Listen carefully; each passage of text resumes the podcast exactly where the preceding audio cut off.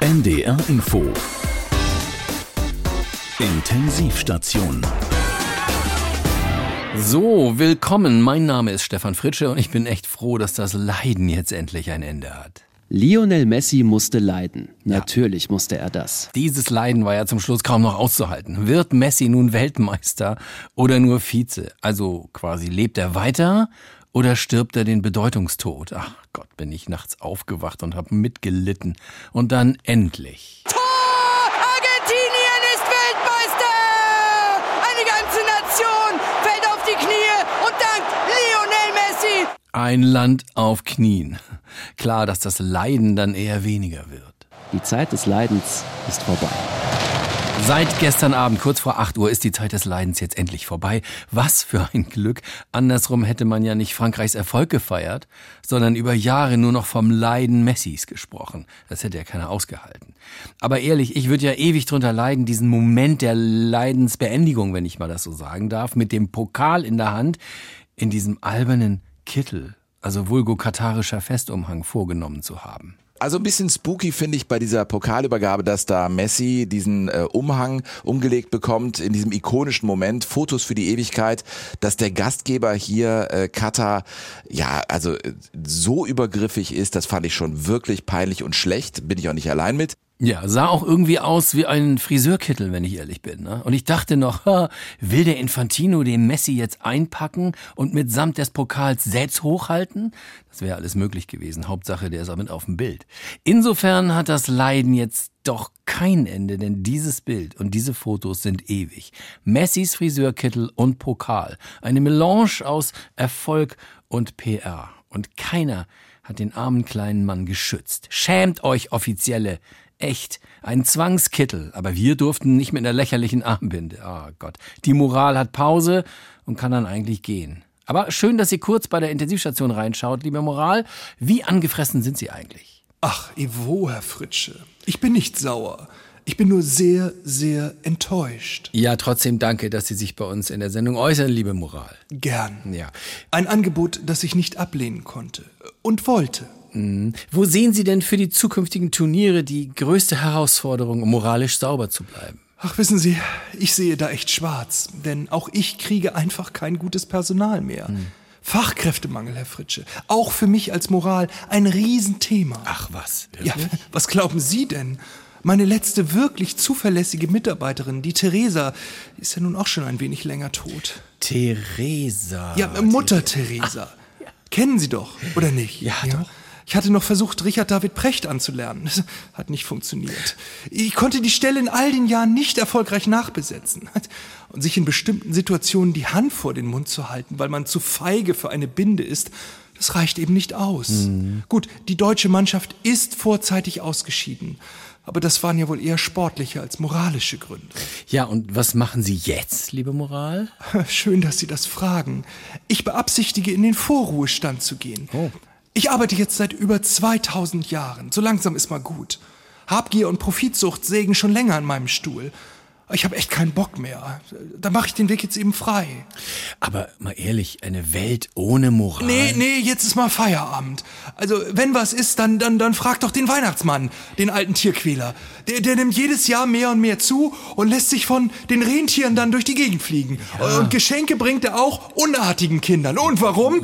Weil es ihm wichtiger ist, von allen gemocht zu werden, als mal ein Statement zu setzen. Ja. Also in diesem Sinne, frohe Weihnachten, ja? Ich bin raus, Mickey Maus, auf Wirsing. Ihr könnt mich mal am Moosklein. Äh, WM in Katar, ja? Ich glaube, ich spinne. Ja, dann mach's doch gleich in, in Nordkorea.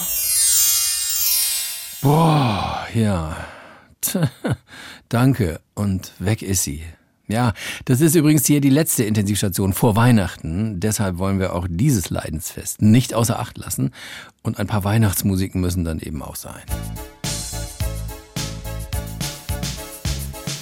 Letzte Weihnacht, da war noch kein Krieg und alle hofften, dass das auch so blieb.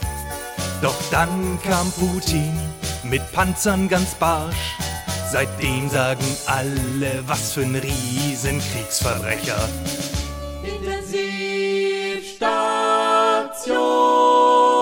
Messi ist also jetzt der neue Papst aus Argentinien. Ich habe gehört, der Obelisk in Buenos Aires wird durch eine Messi-Statue ersetzt. Ah, kann auch ein Gerücht sein.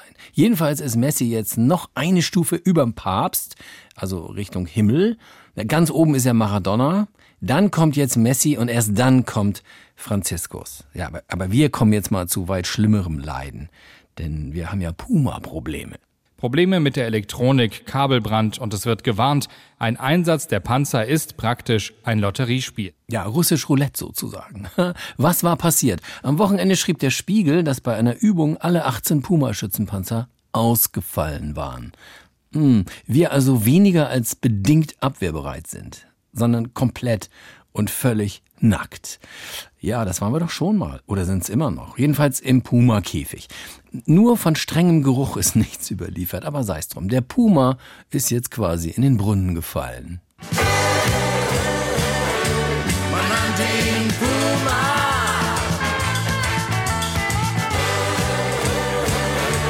Man nannte ihn Puma. Ja, der Puma, der ist jetzt zahnlos und die eiserne Agnes is not amused. Also wir haben für die NATO Verpflichtungen, die müssen wir erfüllen. Und wenn es jetzt Probleme gibt, gilt Feiertag hin oder her, das Problem zu lösen. Ja, oha.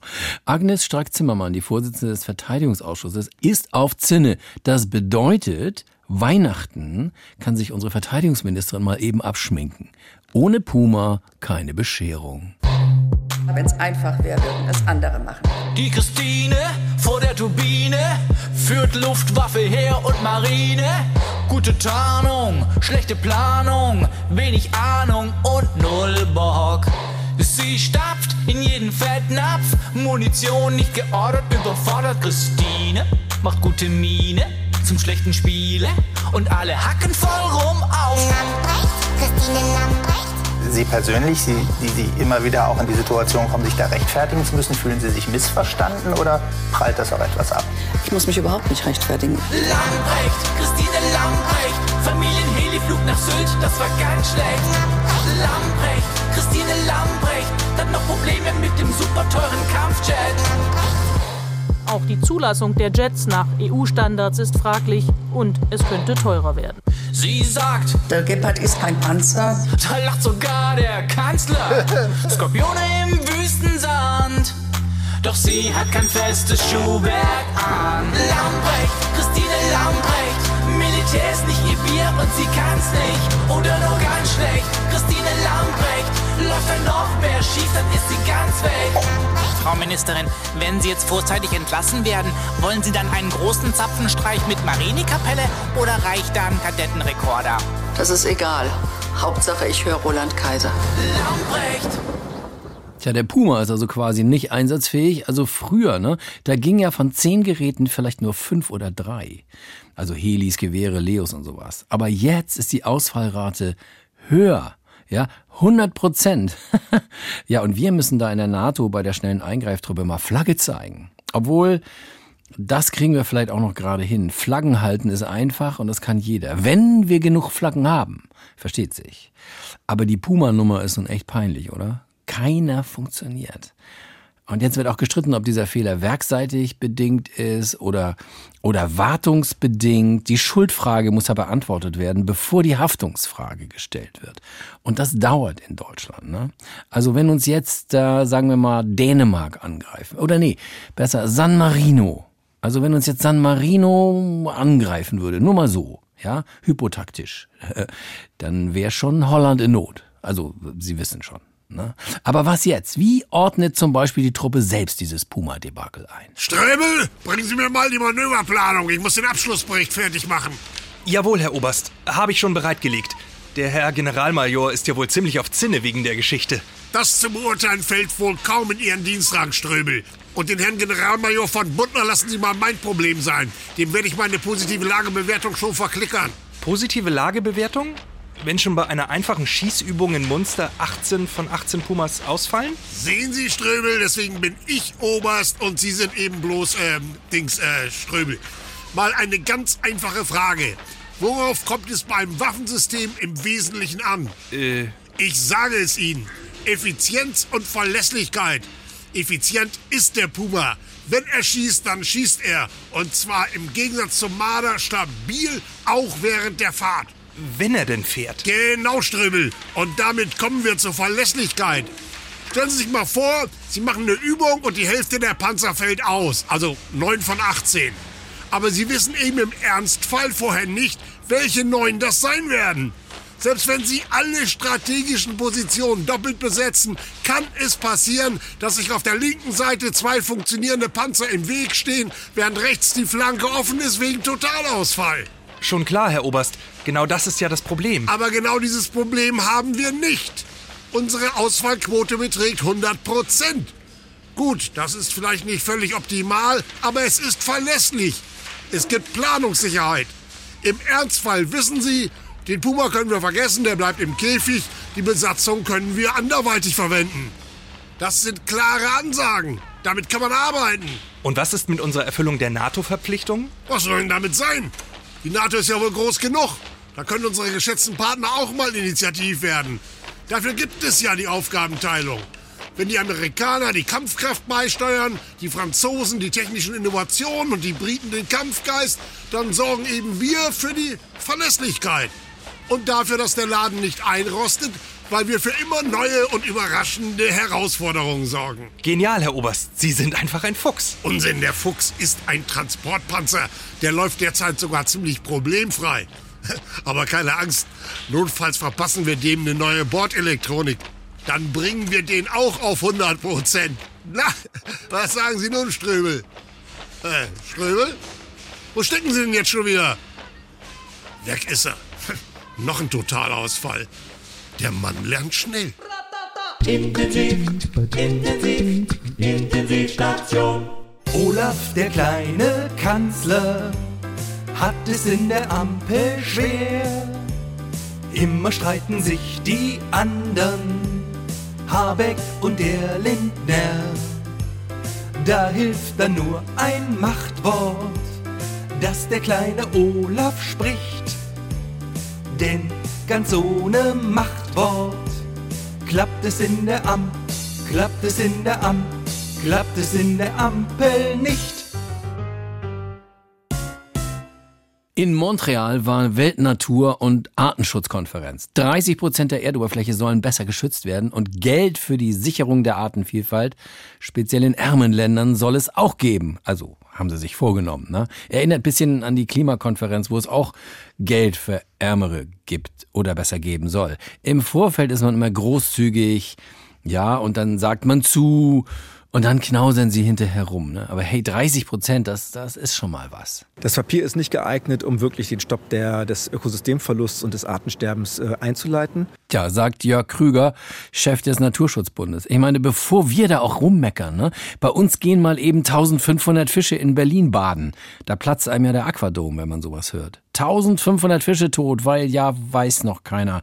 Materialermüdung, also Aquadomermüdung oder irgend sowas. Was hätte man nicht alles mit den Fischen anfangen können? Oder, Herr Hensler? Was? ja, siehst du. Tiere sind ein ständiges Thema und äh, ständig muss man Rücksicht nehmen. Ja, Tiere gelten ja im Allgemeinen als problematisch. Ständig haben sie irgendwas. Man muss Rücksicht nehmen. Aber sie selbst kümmern sich um uns einen Scheiß. Ja, so das ist etwa die These, aus der heraus der Arbeitskreis No Animal Matters gegründet wurde, und zwar von Frau Professor Helen Extinct. Sie empfindet Tiere als ähm, überflüssig, steht hier ja. Zu diesem Thema ist sie jetzt hier bei uns im Studio, Frau Professor. Ja, Sie wollen alle Tiere abschaffen und Tierschutz einstellen. Warum eigentlich genau? Weil es ehrlich ist. Wir lügen uns mit dem Tierschutz in die eigene Tasche. Mhm. Auf der Weltklimakonferenz in Ägypten waren 40.000 hochrangige Regierungsbeamte. Mhm. Hier in Montreal sind gerade mal 15.000 Minister. Und da schon ersteres trotz Polit-Star-Besetzung kaum wegweisende Ergebnisse gebracht hat, ah. ist die Weltnaturkonferenz doch wirklich eine Show, die wir uns sparen können. Gut, äh, zurzeit sterben 150 Tierarten pro Tag aus. Und ohne Bienen zum Beispiel ist unsere Ernährung ja nicht mehr gesichert. Steffi Lemke sagt selbst, Natur ist unsere Lebensversicherung. Richtig, aber wie gesagt geht es dabei um uns und nicht um Tiere. Mhm. Wir mögen das blöde Bienenungeziefer doch gar nicht. Das Summen, das Stechen, das lästige Rumgammeln auf unserem Franzbrötchen. Ugh. Oder nehmen Sie Spinnen, Schaben, Maden. Schön, wenn Sie im Dschungelcamp draufgehen. Wir denken, wir müssen Insekten retten, weil sonst das Ökosystem kollabiert. Mhm. Dabei können wir uns doch selbst helfen, mit den neuen Mini-Drohnen zum Beispiel. Aha. Die bestäuben genauso effizient Pflanzen. Bitte? Wir sollten unsere oft scheinheilige Tierliebe ablegen und statt auf Tiere komplett auf Technik setzen. Dann müssen wir auch keine angeketteten Hunde auf Parkplätzen im Sommer mehr Äh, sehen. Bitte, und was ist mit den Meeren?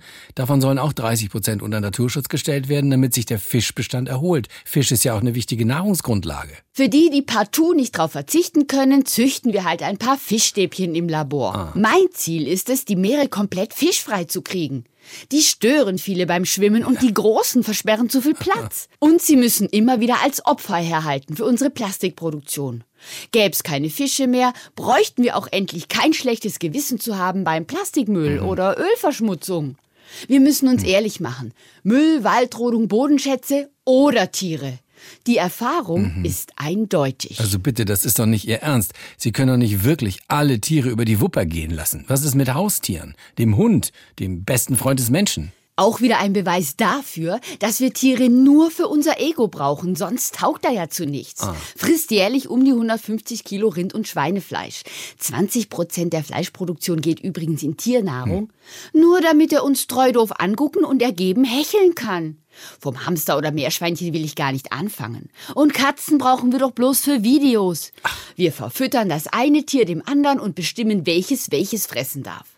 Auch Tiere in der Natur dulden wir nur, wenn sie uns nicht in die Quere kommen. Ja, und bitte wie? Wir wollen Wölfe zurück, Aha. aber nur solange sie ihre Klauen von unseren Schafen und Ponys lassen. Wir wünschen uns Braunbären, Mhm. aber wenn so ein armer Bruno tatsächlich über die Grenze schafft, wird er direkt erschossen, weil, weil, äh, Hm. Vorsicht ist besser als Nachsicht.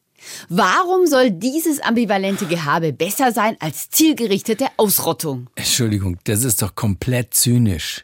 Nee, ich sag Ihnen, was zynisch ist. Ja? Zynisch ist es, erst 2030 30 Prozent der Erde zum Schutzgebiet zu erklären und bis dahin weiter jeden Tag 150 Arten aussterben zu lassen. Ah. Also da mach ich lieber kurzen Prozess. Ja, vielen Dank. Äh, keine weiteren Fragen. Three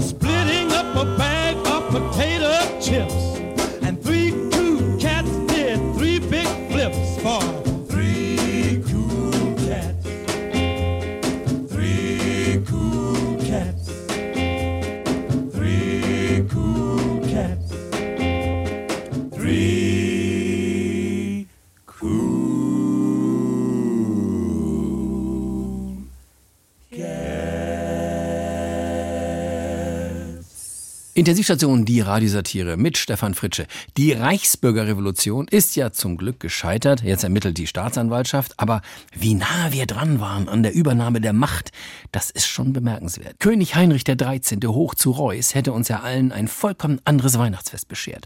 Und seine MitstreiterInnen auch. Ich habe übrigens gelesen, es hätte auch eine Ministerin für Übersinnliches und Spirituelles geben sollen. also das hört sich dann doch wirklich spannend an. Ah, das hätte ich dann doch auch gern mal gesehen. Aber dafür die ganze Heinrich-Chose laufen lassen, hm, eher nicht. Zumindest weiß jetzt jeder, der die ganzen Bilder gesehen hat, in einer orangefarbenen Korthose bitte nicht zur Reichsbürgerrevolution aufrufen. Wenn das nicht klappt, gehen die Bilder nämlich um die Welt. Vergeigen den Umsturz und dann noch in den Klamotten. Das kann ja nichts werden. Also, Reichsbürger sind mitten unter uns, erkennen den Staat nicht an, das wissen wir mittlerweile jetzt. Und haben wahrscheinlich auch schon ihr eigenes gleichgeschaltetes Rundfunk- und Fernsehsystem.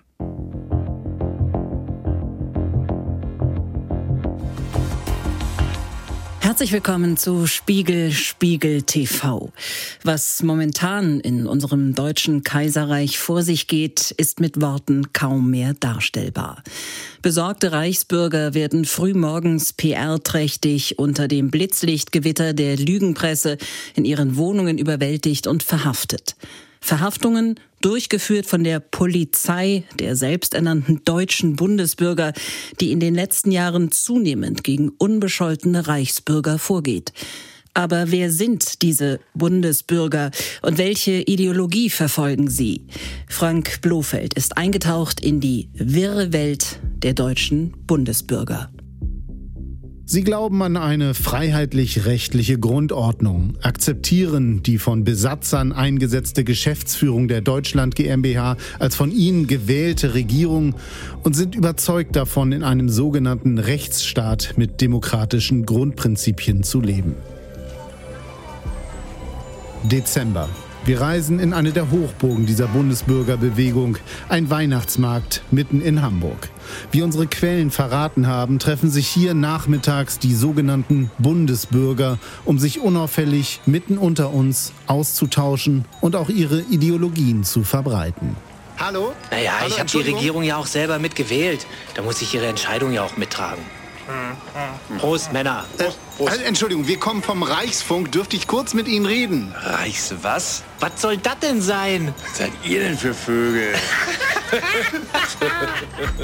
Das war uns schon klar, dass wir hier nicht mit offenen Armen empfangen werden. Doch davon lassen wir uns nicht beeindrucken und recherchieren weiter. Entschuldigen Sie, sind Sie auch eine Bundesbürgerin? Ja, natürlich. Ich habe doch einen deutschen Pass. Und dieses angebliche Dokument, das ja inzwischen bald jeder bekommen kann, gibt Ihnen das Recht, das Kaiserreich zu verleugnen? Äh? Zahlen Sie auch diese, diese Steuern, die die Deutschland GmbH erhebt? Ja, klar. Das ist doch alles im Sinne einer sozialen Gemeinschaft. Irgendwie muss ja hier schließlich alles bezahlt werden. Die ganze Infrastruktur, die Schulen. Da zahle ich das natürlich gerne. Warum sperren Sie sich so gegen die bestehende Monarchie im Deutschen Kaiserreich? Hören Sie mal, was mit Ihnen denn los? Was wird denn das hier mit Ihnen? Wir haben unser Recherchematerial dem Soziologieprofessor Bernd zu Grevenbeck von der Freitaler Reichsuniversität gezeigt. Und die Aufnahmen haben ihn nicht überrascht. Das ist das typische Verhalten dieser Bundesbürger. Sperren sich komplett gegen die Realitäten, sind ihrer sogenannten Regierung komplett hörig und Andersdenkenden gegenüber extrem misstrauisch.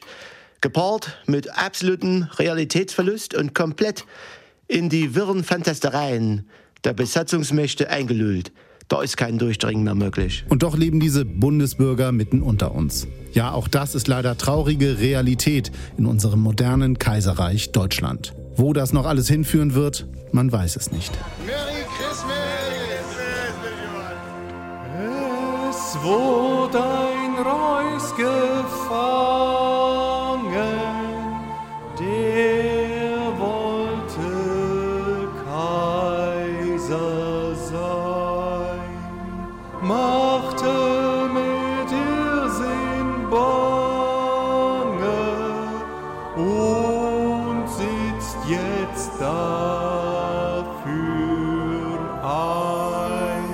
Also Weihnachten steht vor der Tür und wird auf die unterschiedlichste Weise gefeiert. Jeder macht's ja so, wie er es für richtig hält. Der eine geht in die Kirche, äh, der andere klebt sich vor der Kirche fest. Ja, gut, ist noch nicht passiert, aber ich rechne täglich damit, weil sich die Kirche ja viel zu wenig für das Klima einsetzt. Aber innen drin Tomatensauce auf Jesus, mh, da bin ich noch skeptisch. Das würden sie wahrscheinlich nicht machen. Aber wir haben uns in der Redaktion gefragt, wie die letzte Generation wohl Weihnachten feiert. Zum letzten Mal oder wie? Diesem Jahr. Weihnachten mit der letzten Generation. Freuen Sie sich auf die traditionelle Weihnachtsgeschichte. Sie gebar ihren ersten Sohn und wickelte ihn in Windeln und legte ihn in eine Krippe. Denn sie hatten sonst keinen Raum in der Herberge. Aha, Tiere sind also damals schon verhungert, weil scheiß Hotelzimmer zu teuer waren. Das ist kein Grund, die Bibel jetzt mit Tomatensauce einzuschmieren, Marvin. Finden Sie Gefallen am gemütlichen Tannenbaum schmücken. Marvin legt das Feuerzeug weg. Den anzuzünden ist keine Lösung. Marvin! Wir greifen so doll in die Natur ein, anders lernt ihr es nicht. Genießen Sie die besinnlichen Stunden im Kreise Ihrer Liebsten. Wie oft soll ich noch sagen, dass Geschenkpapier schlecht für die Umwelt ist? Und das absolute Highlight, die Bescherung. Marvin, hier ist dein Geschenk. Extra ohne Geschenkpapier. Superkleber, extra hautfreundlich. Mama, woher wusstest du? Und ökologisch abbaubar. Du bist die beste Mama. Du und deine Generation habt zwar die ganze Welt in die Scheiße geritten, aber das Geschenk, das ist echt mega cool. Gerne, mein Sohn. Vielleicht gibst du deiner Schwester ja auch was ab. Weihnachten mit der letzten Generation. Jetzt in immer mehr Haushalten.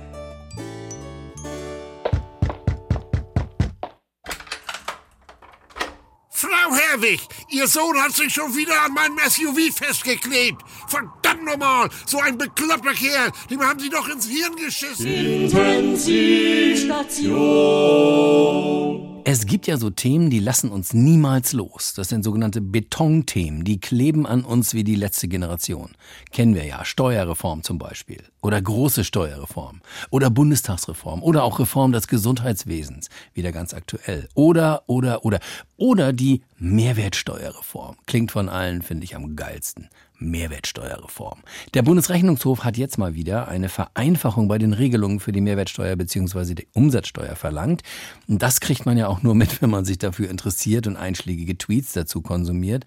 Oder gerade mal den richtigen Zeitungsartikel ganz rechts unten in der Ecke neben der Discounterwerbung liest. Also Reform der Mehrwertsteuer, das ist quasi das Weihnachtsgeschenk des BGH an uns. Danke dafür, aber statt absurde Regelungen zu streichen, werden zum 01.01.23 sogar noch neue Regelungen eingeführt. Was bitteschön heißt denn hier absurd? Sie dürfen ganz getrost davon ausgehen, dass sich die Bundesregierung dabei etwas gedacht hat. Ja, dieser Einwand kommt von meinem heutigen Studiogast, Professor Walter Knofel vom Institut für Fiskalische Kreativitätsforschung an der Universität Worpswedek. Jetzt nennen Sie mir doch mal eine Ihrer sogenannten Absurditäten. Ja, einfaches Beispiel. Besuch im Schwimmbad 7% Mehrwertsteuer, Besuch im Spaßbad 19%. Und dabei legt der Gesetzgeber noch nicht einmal fest, wann ein Schwimmbad zum Spaßbad wird. Diese Unterscheidung ist Aufgabe des Betreibers. Ah. Und die Differenzierung ist natürlich sinnvoll. Mhm. Schließlich gilt es hier zu unterscheiden zwischen Grundbedürfnissen wie der Gesundheitspflege durch Sport und Luxustätigkeiten wie der Nutzung einer Wasserrutsche. Ja. ja, ich würde sogar so weit gehen, hier noch einen dritten Steuersatz von, sagen wir einmal, 12 Prozent einzuführen. Ach. Und wofür soll der gelten? Zum Beispiel für Spaßbäder, bei denen aus Gründen der Energieeinsparung die Wassertemperatur so weit gesenkt wurde, dass den Schwimmerinnen und Schwimmern der Spaß vergeht. Ja, also die Entscheidung zwischen Grundbedürfnis und Luxus gilt ja auch bei Nordseekrabben und Hummer zum Beispiel. Da gilt das Krabbenbrötchen mit 7% Steuer als Lebensmittel und der Hummer gilt mit 19 Prozent als Luxusgut. Sehr gutes Beispiel. Da wäre ich dann auch für 12 Prozent als Zwischengröße für den Taschenkrebs, beziehungsweise für seine Scheren, also die Knieper. Ah, jetzt wird's aber irgendwie endgültig unübersichtlich, oder? Aber gar nicht. Nehmen Sie nur einmal Kaffee mit Milch. Ja, aber bitte hier nicht im Studio. Ich meine doch als Fallbeispiel. Kaffee mit einem Schuss Milch 19 Prozent. Ja. Wenn Sie aber Milch zuschütten bis zu einem Anteil von 30 Prozent. So wird es Milchkaffee und der fällt selbstverständlich unter den ermäßigten Steuersatz. Ja, selbstverständlich. Aber glücklicherweise gibt es ja auch sehr positive Entwicklungen. Und die wären? Ab dem 1. Januar gilt für Photovoltaikanlagen ein ermäßigter Steuersatz von 0 Prozent. Die werden von der Steuer befreit? Um Gottes Willen, nein. Sie werden weiterhin besteuert. Ja. Aber eben nur mit 0%. Eine Steuerbefreiung wäre etwas völlig anderes. Äh, das müsste Ihnen doch klar sein. Wegen der Möglichkeit des Vorsteuerabzuges innerhalb der Lieferkette. Ähm, ja, klar. Also wie, wie konnte ich das äh, übersehen? Schön, dass wir das alles hier dann doch äh, so einfach klären konnten. Äh, vielen Dank für Ihren Besuch hier in der Intensivstation, Herr Professor. Sehr gern. Ich mache mich da mal wieder auf den Weg. Ich wohne ja auf der anderen Elbseite. Äh, wussten Sie übrigens, dass die Beförderung mit einer Fähre dem ermäßigten Steuersatz unterliegt, solange das Fährschiff nicht die Gemeindegrenze überfährt? Dann werden nämlich 19 Prozent fällig. Interessant, nicht wahr? Ja, sehr. Dann machen wir jetzt erstmal ein bisschen Musik. Egal zu welchem Steuersatz.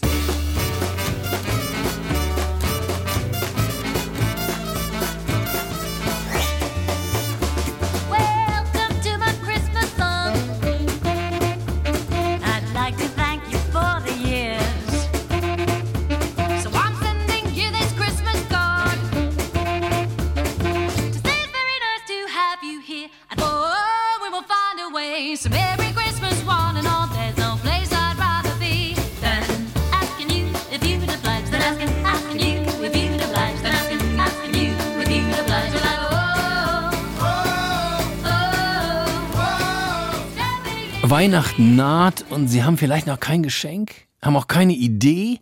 weil wir ja eigentlich schon alles haben. Aber jetzt gibt's ja Möglichkeiten, denn wir leben ja im Mangel. Plötzlich, ja, da kommt ein banales Geschenk schon als Highlight daher. Also zum Beispiel eine Tüte Brennholz. Kommt in diesen Zeiten immer gut, ja, geht auch als Geldanlage. Äh, vielleicht haben Sie ja noch ein paar Scheite zu Hause, die man hübsch zusammenbinden kann. Oder jetzt, der heißeste Tipp jetzt, ich sage nur Hustensaft. ja, Paracetamol, Hustensaft für Kinder. Ein so geiles Geschenk. Wenn Sie Kindern eine Freude machen wollen, dann schauen Sie einfach mal nach im Medikamentenschrank. Vielleicht steht da noch eine Flasche aus den 70ern rum. Gerade jetzt, wo Medikamentenmangel herrscht. Die Ärzte jedenfalls würden sich sehr freuen, wenn man mal selbst im Schrank suchen würde. Der Präsident Reinhardt sagte dem Tagesspiegel, man benötige so etwas wie Nachbarschaftsflohmärkte für Arzneien. Ha, was für eine absolut grandiose Idee. Mangelflohmarkt. Das geht ja mit allem. Und mit Medikamenten natürlich besonders gut. Und es hilft auch noch. Und wenn Sie dann noch mit einem kranken, hustenden Kind auf dem Arm ins Preisfeilschen auf dem Flohmarkt kommen, haha, da haben Sie sicher sehr gute Karten auf dem Flohmarkt. Entschuldigung, was soll das da vorne denn kosten? Die Vase? Ja, das ist Meißen. Erste Wahl. Da mache ich Ihnen einen guten Preis. Sagen wir mal 40 Euro. Nein, nein, nicht die Vase. Das kleine Fläschchen daneben. Oha, Sie haben ja einen guten Blick. Das ist so ziemlich das beste Teil auf dem ganzen Tisch. Aber was soll's, ich lasse es Ihnen für 25. Was ist das denn genau? Hustinchen Kinderhustensaft, Bronchiomet Forte in der Vorratsflasche. Den finden Sie so schnell nicht wieder. Darf ich mal sehen? Ja, sicher, gerne doch. Aber, aber nicht aufschrauben. Nicht, dass Sie das kostbare Zeug noch verschütten. Die Flasche ist ja nur noch halb voll. Ja, sehen Sie. Das ist der Qualitätsbeweis. Nur eine halbe Flasche und mein Kleiner war wieder fit wie ein Turnschuh. Und das Haltbarkeitsdatum ist auch abgelaufen. Oh, gut, dass Sie das sagen. Dann ist das ja die Original-Vintage-Edition noch von vor Corona. Sozusagen die gute alte Zeit, ja. Da muss ich dann natürlich etwas mehr nehmen. Sagen wir 30. Ich fand 25 schon ganz schön viel. Wissen Sie was? Weil Sie es sind. 28 und ich lege einen 10er Blister Ibuprofen noch mit drauf. Äh, Betty, gibst du der Dame hier mal deine Ibo? Dann musst du halt mal ein paar Tage die Zähne zusammenbeißen. Ja. Schließlich hilft man ja, wo man kann. 28 Euro bitte. Wäre schön, wenn Sie es klein hätten. Intensivstation. So, Weihnachten lässt sich jetzt kaum noch vermeiden, ist schon in ein paar Tagen. Man muss ja angesichts der vielen aktuellen Diskussionen in Sachen Gendern oder kulturelle Aneignung sagen, Weihnachten ist davon ja noch sehr wenig betroffen. Das heißt aber nicht, dass die Weihnachtsgeschichte nicht demnächst auch mal kritisiert wird, weil sie natürlich diverse Fehler hat. Ist ja klar. Um sich hier gleich mal an die Spitze der Bewegung Xmas Story PC zu setzen, haben wir mal so einen vernünftigen Vorschlag gemacht. Zu dieser Zeit begab sich, dass Josef aus der Stadt Nazareth mit der hochschwangeren Jungfrau Maria, es hätte aber auch sein Freund Mario sein können, sich aufmachte nach Bethlehem, also in die heute autonomen Palästinensergebiete. Und noch in der Nacht geschah es. Maria gebar den kleinen Jesus, es hätte natürlich auch Josephine oder Johanna sein können, in den Stallungsgebäuden eines Biohofes, in dem ein Ochs bzw. eine Kuh, ein Esel und natürlich auch eine Eselin friedlich sahen, wie der kleine Lausbub in einem TÜV geprüften und mit EU-Siegel ausgezeichneten Maxi Cosi lag. Und in selber Gegend waren auch Hirten und Hirtinnen auf freiem Felde und hielten Nachtwache bei ihrer Herde. Na, also wahrscheinlich landwirtschaftliche Hilfskräfte alle angemeldet über 18 und mit tariflichem Nachtzuschlag oder aber auch teilweise Agrarfachwirte oder Wirtin. Äh, da, da ist die Heilige Schrift jetzt nicht so ganz eindeutig. Also weiter. Hell erschien ihnen ein Engel oder natürlich auch eine Engelin, geschickt vom Herrn oder der Dame oder einfach dem höchsten Wesen. Und mit heller meine ich heller als normal, aber natürlich energiesparend und mehr als 100 Watt und was. Intensivstation. Spart doch mal, spart doch mal, spart Energie. Denn Energie sparen ist sinnvoll wie nie. Damit zeigen wir Putin auf jeden Fall. Alter, du kannst uns, Alter, du kannst uns. Alter, du kannst uns mal. Und wenn Weihnachten dieses Jahr tatsächlich einen Blackout mitbringt, weil zu viele Leute ihren Heizlüfter zum Leuchten bringen wollen, dann ist Essen im Dunkeln, beziehungsweise Essen im Kalten. Ah, geht aber auch. Draußen rieselt der Schnee, drinnen großes OW, kein Strom und kein Wasser, och nee und nicht mal ein Morgenkaffee. Die Die Challenge ist groß, was kocht man da bloß? So ganz ohne, ganz ohne Rotkohl und Kloß. Der Weihnachtsmenüplan wird so ein ganz neuer. Die Gänse sind heuer, ja eh viel zu teuer.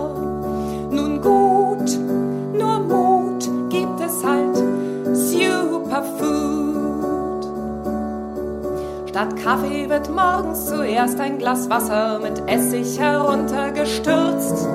Natürlich auf nüchternen Magen, dafür mit Kurkuma gewürzt. Dann Müsli aus Kernen und Beeren. Trocken geht's auch und wen's freut, der kriegt obenauf noch ein Pulver aus Traubenkernmehl drauf gestreut. Denn was uns nicht umbringt, das macht uns stark. Nimm noch ein Löffelchen Brennnesselmark und bist du dann noch nicht gesättigt, dann kriegst du danach noch einen Rettich. Die erste Wahl fürs Festtagsmahl heißt selbstverständlich Salat. Statt lecker Focaccia gibt's Algen mit Matcha. An Sauerkraut roh, das macht froh. Denn was uns nicht umbringt, das macht uns stark. Nimm noch ein Löffelchen Brennnesselmark. Und bist du dann noch nicht gesättigt, dann isst du halt noch einen Rettich. Rohköstlichkeiten zu sämtlichen Mahlzeiten, da freut sich und jubelt der Darm.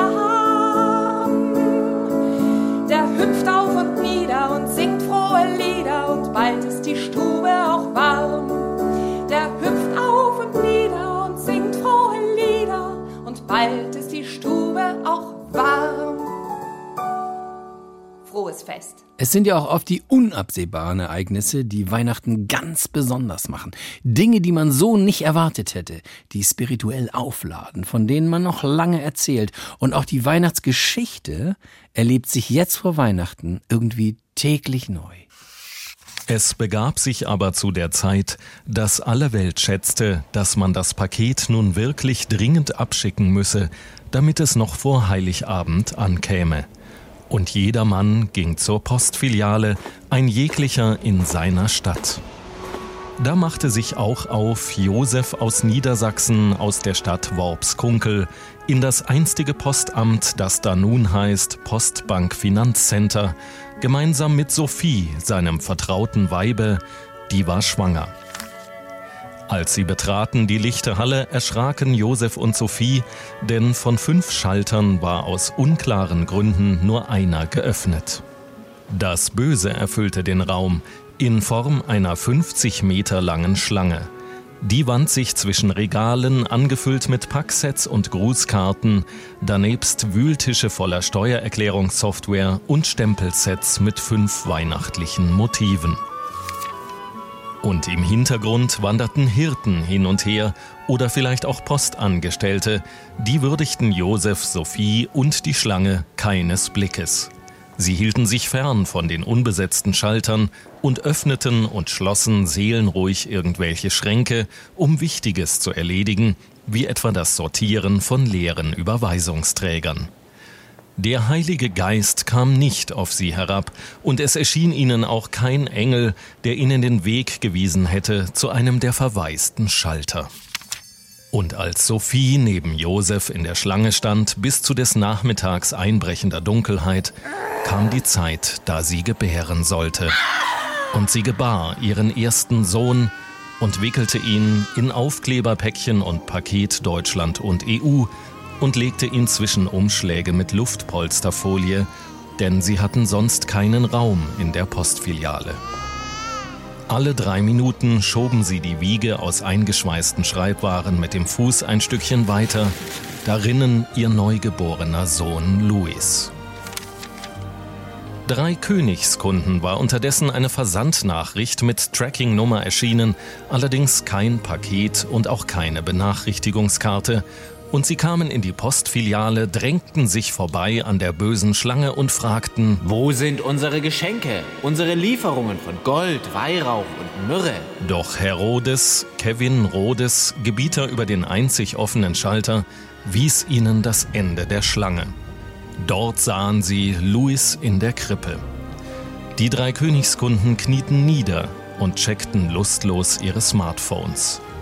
Und so wurde es Nacht über der Postfiliale und neben dem Louis-Kind von Sophie und Josef sah man allüberall weinende Kunden, die die leitenden Angestellten des Unternehmens namens Deutsche Post auf Facebook als Ochs und Esel bezeichneten.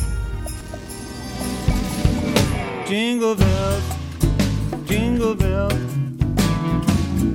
jingle all the way.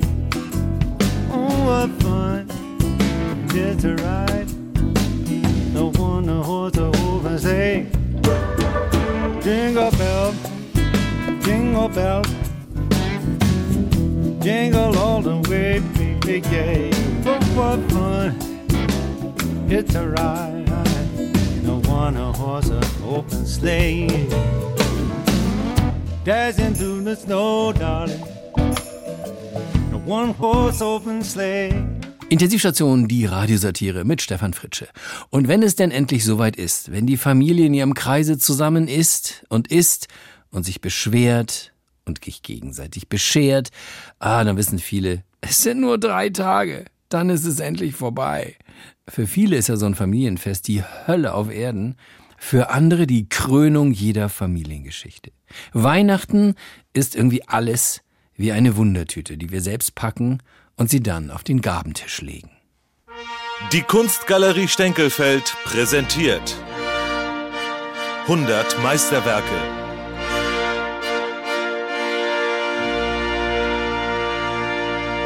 Heute der Gabentisch. Geschenkwariationen auf Echtholzfurnier. 240 x 180 cm geschmückt. Familie Horst Klöverding im Jahr 2000. Dieses Jahr machen wir diesen Geschenkezirkus aber nicht mehr mit. Dieser Vorsatz Horst Klöverdings des Älteren aus dem Jahre 1961, verbunden mit der süßen Erinnerung an einen Bratapfel und selbstgestrickte Fausthandschuhe in den ersten Nachkriegsjahren, steht in einem interessanten Spannungsverhältnis zu dem Kunstwerk, das wir heute einmal näher betrachten wollen. Der Gabentisch vollzieht eine konsequente Weiterentwicklung jener kerzenseligen wie konjunkturfeindlichen Apfel-, Nuss- und Mandelkernaskese eines frühen Rudolf Kienau hin zu einer sauber kalkulierbaren Umsatzspitze des Einzelhandels im Sinne eines späten Wolfgang Gerhard. Kommt her, alle, die ihr mühselig und beladen seid. Im übertragenen Sinne dieser biblischen Botschaft lädt uns das Werk ein, sich von den Mühen der christlichen Einkaufstortur zu befreien und abzuladen. Und dieses gründlich. Da ist die Armee fernöstlicher, vollelektronischer Plastikkrieger, wie die Söldner des Antichristen in Goethes Höllensturm, lauern sie kampfbereit in den heiligen Bergen aus Krawatten, Parfums, Bildbänden, Socken und dem Besten von Ferrero. In einer zuckrigen Emulsion aus verschütteter Fanta und geschmolzenem Toffifee liegen die Puppen aus dem Barbie-Frisiersalon. Im ersten Spielrausch aus frivoler Kleidung gezerrt und mit schwerer Küchenschere der eitlen Haarpracht beraubt, wie einst 1847 die Prostituierten von Malaga vor der Zwangsüberstellung in das Nonnenstift am Marinehafen von Puerto Filatio, starren sie leblos auf ihre Peinigerin, die neunjährige Vanessa Klöverding, die längst mit kalter Gleichgültigkeit und einem Obstmesser ein sprechendes Plüschpony für immer verstummen lässt. Der Gabentisch kann sich in seiner Kompaktheit naturgemäß nur auf das Wesentliche konzentrieren. In der drangvollen Enge des Gesamtwerks musste manches Geschenk dem Konkurrenten weichen.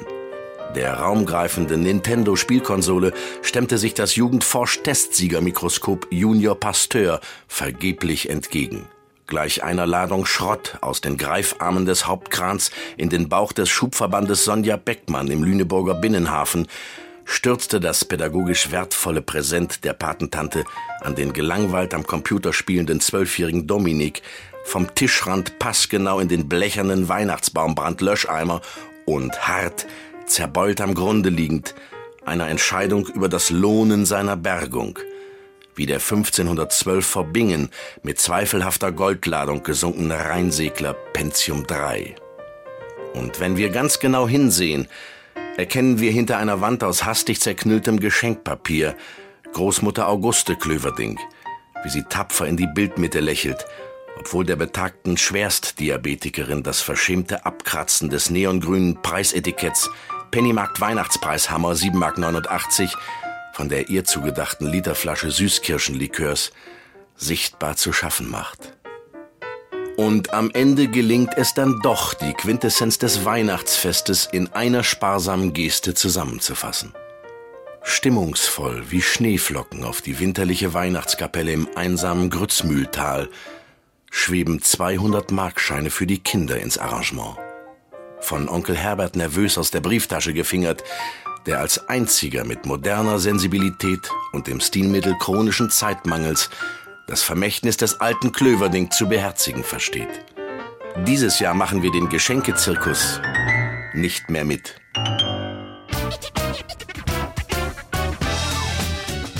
So, das war sie, die letzte reguläre Ausgabe der Intensivstation in diesem Jahr. Nächste Woche folgt noch der Jahreszustandsbericht der Intensivstation. Und dann ist endlich Ende mit 2022. An dieser Stelle wünsche ich schon mal. Dann wird es nicht immer so sein, dass jeder 100% seiner Wünsche erfüllt bekommt. Ja, okay. Schöne Weihnachten wünschen geht schon, oder? Also. An dieser Ausgabe waren beteiligt Torben Pöls, Peter Stein, Stephanie Ray, Sven Hasenklever, Hartmut Grave, Detlef Gröning, die Klavierkabarettistin Christine Schütze, Thomas Harnik, Dennis Kaub und Jesko Johansen von Extra 3. Mehr Satire übrigens gibt's bei Extra 3, unserer Schwestersendung, immer aktuell unter x3.de. Mein Name ist Stefan Fritsche. Ich wünsche allerseits ein ziemlich schönes Weihnachtsfest. Den Umständen entsprechend sage Tschüss und äh, gebe ab zur Expertenrunde. Und jetzt herzlich willkommen zu unserer Expertenrunde nach der Sendung. Ja, was haben wir da gehört? Sicher ist wohl ganz zufrieden kann man nicht sein. Nein, zumindest die erste halbe Stunde sehe ich auch kritisch. In Minute 8 der Sendung hätte der Gag Bäcker in Freiheit kommen müssen. Da, da war die Vorbereitung von den Autoren eher mittelmäßig. Fritsche hat den Gag dann über drei, vier, fünf Stationen aufgebaut. Mhm. Das war zu schwerfällig, zu lang und da konnte er nicht zum Abschluss kommen, wie das sonst seine Art ist. Das ist richtig. Mir haben heute die harten, schnellen Pointen gefehlt. Trotz seines Alters hat Fritsche das immer noch gebracht, war stark im Aufbau. Und hat immer auch gut gegen den Gag gestanden, hat die Räume für die Pointe eng gemacht und die kam dann sonst immer messerscharf. Tja, die präzisen Abschlüsse haben heute einfach gefehlt. Dabei hat er mit das teuerste Autorenteam, soweit ich weiß. Das mag sein, aber man sieht hier dann wieder auch ganz deutlich, Geld allein macht eben keine Witze. Das hat man auch bei dem Puma-Panzer-Gag gesehen. Richtig, der kam hier viel zu flach rein. Fritsche wollte ihn mittig nehmen, dabei hätte er hier ganz klar das Niveau viel weiter hochziehen müssen. Den Platz hatte er ja, aber da, da, da fehlt heute einfach die Klasse, die sonst ein Mann wie ihn auszeichnet. Ja, wobei man sagen muss, wenn er so flach reinkommt und du stehst gefühlt nur ein paar Zentimeter vor der Pointe, Mhm. da ziehst du keinen Gag mehr hoch, da musst du den Lacher direkt machen. Glaubt ihr, dass er während einer Musikpause eine Ansage bekommen hat? Ja, er ist auf jeden Fall anders aus der Musikpause gekommen als reingegangen und hat den Lambrecht-Song aus Extra 3, den hat er echt routiniert reingebracht und sauber aus einer fast Abseitsposition abgeschlossen. Ja, mir fehlte der Pfiff, aber man hat gesehen, du musst in solchen Situationen vor den Gag kommen. Das kostet Kraft über 60 Minuten, aber hier war das Pointenpressing schön. Man hat gemerkt, er wollte den Lacher um jeden Preis. Den Lohn für sein blitzschnelles Umschalten auf die linke Seite, denn von rechts kommst du in einer solchen Situation nicht zum Abschluss. Da blitzte nochmal die alte Klasse auf und, oh, äh, ich höre gerade, Fritsche ist jetzt unten vor der Kabine bei unserem Feldreporter Sven Hasenkleber. Ja, Stefan, heute lief nicht alles rund, ein schwerfälliger Abend. Woran hat's gelegen? Woran hat's gelegen? Du hast jetzt eine Stunde hier die Sendung gehört und das ist die erste Frage, die dir einfällt? Ja, ja, es, es war nun mal nicht zu überhören, dass da einiges nicht zusammenpasste. Was hat denn da nicht gepasst? Du hast ja offenbar andere 60 Minuten gehört als ich. Nee, nee, das war schon die gleiche Stunde. Ach, guck mal, 60 Minuten sind eine Stunde. Da Hm. hast du aber gut aufgepasst. Ja. Weißt du, was mich nervt? Immer alles kaputt reden. Ja, das war heute eine runde Sache. Das muss nicht jedem gefallen. Die Nummer von Torben zur Moral zum Beispiel, die war groß. Das sollte man Okay. schon erkennen können, wenn man hier als Gag-Reporter auf den Platz Mhm. kommt. Also gut, das heißt, im neuen Jahr geht's auf jeden Fall weiter. Ach komm, weißt du, äh, an mir soll es nicht liegen, das weiß jeder. Mir macht's doch Spaß. Aber das haben natürlich andere zu entscheiden. Letzte Frage, Stefan Nee, nee, nee, nee, komm jetzt, komm, komm, komm, komm, geh mal weg da. Oh, Hoppla. Vorsicht, oh, oh. Das war wieder so eine typische Reporter-Scheißfrage. Keine Ahnung haben, aber davon ganz viel. Ja, und damit dann zurück zum Ende der Sendung.